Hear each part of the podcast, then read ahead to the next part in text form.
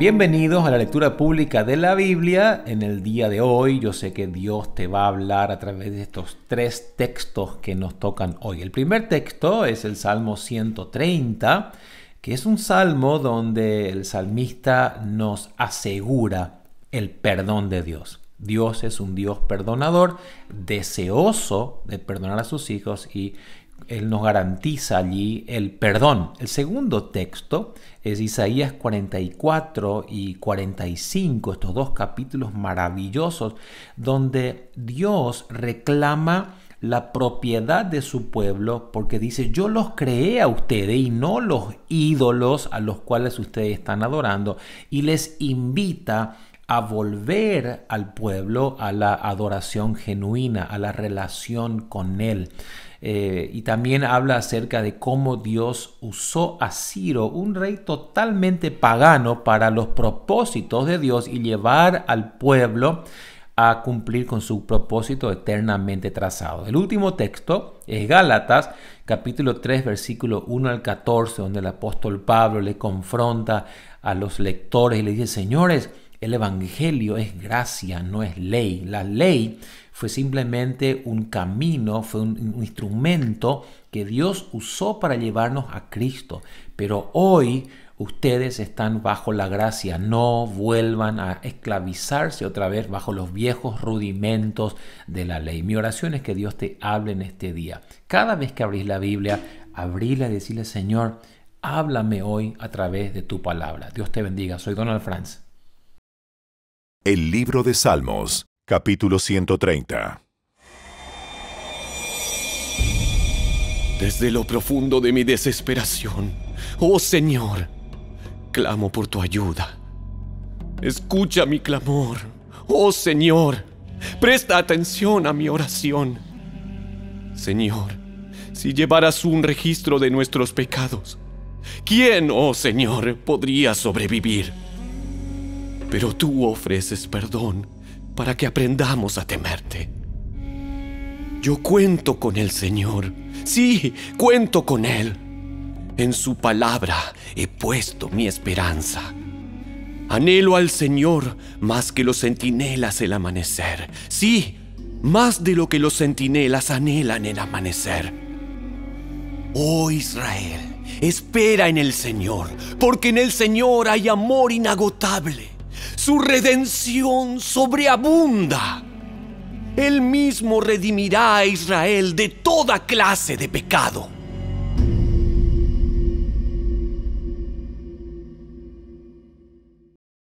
El libro de Isaías, capítulo 44.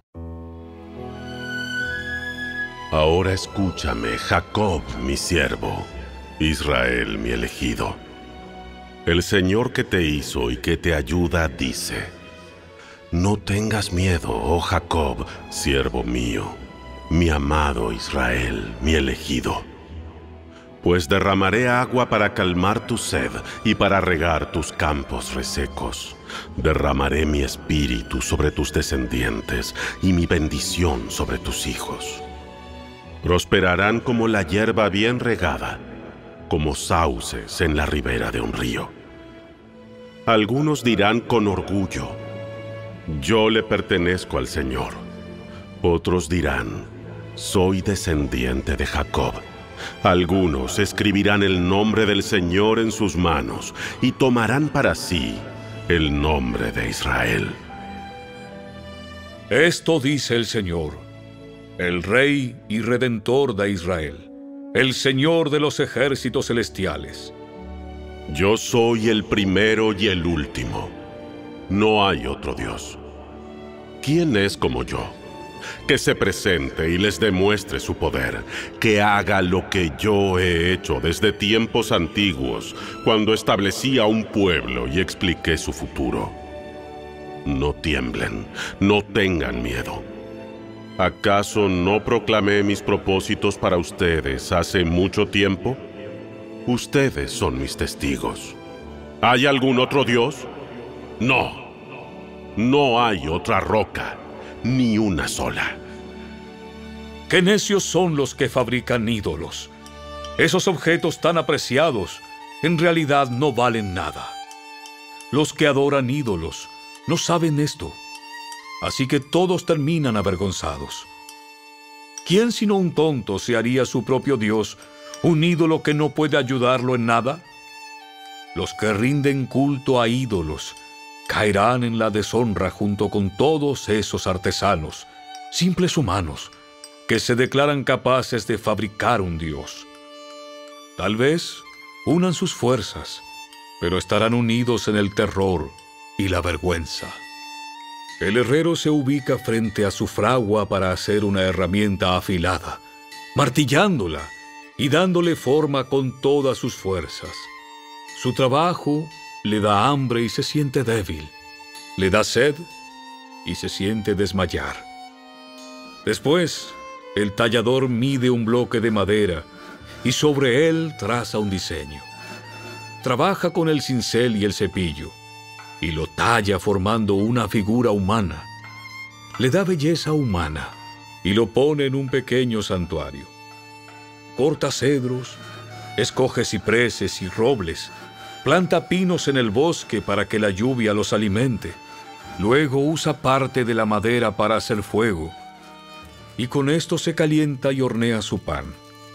Después, aunque parezca increíble, toma lo que queda y se hace un dios para rendirle culto. Hace un ídolo y se inclina ante él. Quema parte del árbol para asar la carne y para darse calor. Dice, ¡ah! ¡Qué bien se siente uno con este fuego! Luego toma lo que queda y hace su Dios. Un ídolo tallado. Cae de rodillas ante el ídolo. Le rinde culto y le reza. Rescátame, le dice. Tú eres mi Dios. Cuánta estupidez y cuánta ignorancia. Tienen los ojos cerrados y no pueden ver. Tienen la mente cerrada y no pueden pensar. La persona que hizo el ídolo Nunca se detiene a reflexionar. Vaya, es solo un pedazo de madera. Quemé la mitad para tener calor y la usé para cocer el pan y asar la carne. ¿Cómo es posible que lo que queda sea un dios? ¿Acaso debo inclinarme a rendir culto a un pedazo de madera? El pobre iluso se alimenta de cenizas. Confía en algo que no puede ayudarlo en absoluto. Sin embargo, no es capaz de preguntarse, ¿este ídolo que tengo en la mano no será una mentira? Presta atención, oh Jacob, porque tú eres mi siervo, oh Israel. Yo, el Señor, te hice y no te olvidaré. He disipado tus pecados como una nube y tus ofensas como la niebla de la mañana. Vuelve a mí, porque yo pagué el precio para ponerte en libertad. Canten, oh cielos, porque el Señor ha hecho algo tan maravilloso. Griten de júbilo, oh profundidades de la tierra. Pónganse a cantar, oh montes, bosques y todos los árboles, pues el Señor ha redimido a Jacob y es glorificado en Israel. Esto dice el Señor, tu redentor y creador. Yo soy el Señor, que hizo todas las cosas. Yo solo extendí los cielos. ¿Quién estaba conmigo cuando hice la tierra? Expongo a los falsos profetas como mentirosos y dejo en ridículo a los adivinos. Hago que los sabios den malos consejos y así demuestro que son unos necios. Sin embargo, yo sí cumplo las predicciones de mis profetas.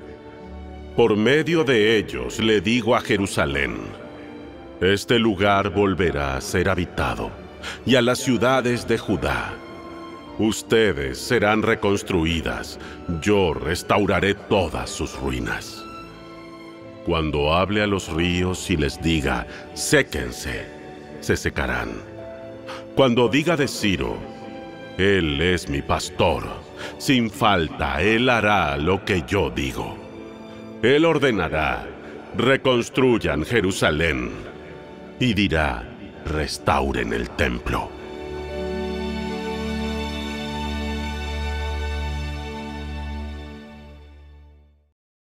El libro de Isaías, capítulo 45. Esto le dice el Señor a Ciro, su ungido, cuya mano derecha llenará de poder. Ante él, los reyes poderosos quedarán paralizados de miedo. Se abrirán las puertas de sus fortalezas y nunca volverán a cerrarse. Esto dice el Señor.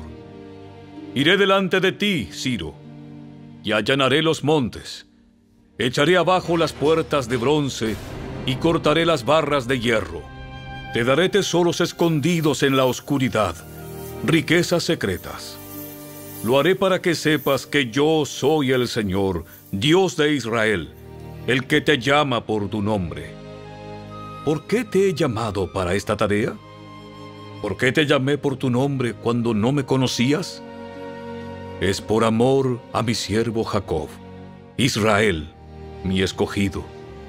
Yo soy el Señor, no hay otro Dios. Te he preparado para la batalla, aunque tú ni siquiera me conoces, para que el mundo entero, desde el oriente hasta el occidente, sepa que no hay otro Dios. Yo soy el Señor, y no hay otro. Yo formo la luz, y creo las tinieblas. Yo envío los buenos tiempos y los malos. Yo, el Señor, soy el que hace estas cosas. Ábranse, oh cielos, y derramen su justicia. Que la tierra se abra de par en par, para que broten juntas la salvación y la justicia. Yo, el Señor, las he creado. ¿Qué aflicción espera a los que discuten con su Creador? ¿Acaso discute la olla de barro con su hacedor? ¿Reprocha el barro al que le da forma diciéndole, detente, ¿lo estás haciendo mal? Exclama la olla, ¿qué torpe eres? Qué terrible sería si un recién nacido le dijera a su padre, ¿por qué nací? O le dijera a su madre, ¿por qué me hiciste así? Esto dice el Señor, el Santo de Israel, tu Creador. ¿Pones en tela de juicio lo que hago por mis hijos? ¿Acaso me das órdenes acerca de la obra de mis manos? Yo soy el que hizo la tierra y creó a la gente para que viviera en ella. Con mis manos extendí los cielos. Todas las estrellas están a mis órdenes. Levantaré a Ciro para que cumpla mi propósito justo y guiaré sus acciones. Él restaurará mi ciudad y pondrá en libertad a mi pueblo cautivo, sin buscar recompensa. Yo, el Señor de los ejércitos celestiales, he hablado. Esto dice el Señor. Gobernarás a los egipcios, a los etíopes y a los sabeos. Ellos acudirán a ti con toda su mercancía, y toda ella te pertenecerá. Te seguirán como prisioneros encadenados, y caerán de rodillas ante ti y dirán, Dios está contigo, y Él es el único Dios, no hay otro. Verdaderamente, oh Dios de Israel, Salvador nuestro, tú obras de manera misteriosa. Los artesanos que hacen ídolos serán humillados. Todos serán avergonzados. Pero el Señor salvará al pueblo de Israel con salvación eterna. Por los siglos de los siglos. Nunca más será humillado ni avergonzado. Pues el Señor es Dios. Él creó los cielos y la tierra y puso todas las cosas en su lugar. Él hizo el mundo para ser habitado no para que fuera un lugar vacío y de caos. Yo soy el Señor, y no hay otro. Yo proclamo firmes promesas en público. No susurro cosas oscuras en algún rincón escondido. No le habría dicho al pueblo de Israel que me buscara si no fuera posible encontrarme. Yo, el Señor, solo digo la verdad y solo declaro lo correcto. Reúnanse y vengan, fugitivos de las naciones vecinas. Qué necios son los que llevan consigo sus ídolos de madera y dirigen sus oraciones a dioses que no pueden salvarlos. Consulten entre ustedes, defiendan su causa, reúnanse y resuelvan qué decir. ¿Quién dio a conocer estas cosas desde hace mucho? ¿Cuál de los ídolos alguna vez les dijo qué iba a suceder? ¿Acaso no fui yo, el Señor? Pues no hay otro Dios aparte de mí, un Dios justo y salvador. Fuera de mí no hay otro que todo el mundo me busque para la salvación, porque yo soy Dios, no hay otro. He jurado por mi propio nombre, he dicho la verdad y no faltaré a mi palabra. Toda rodilla se doblará ante mí y toda lengua me declarará su lealtad. La gente declarará, el Señor es la fuente de mi justicia y de mi fortaleza y todos los que estaban enojados con él se le acercarán y quedarán avergonzados. En el Señor todas las generaciones de Israel serán justificadas y en él se enorgullecerán.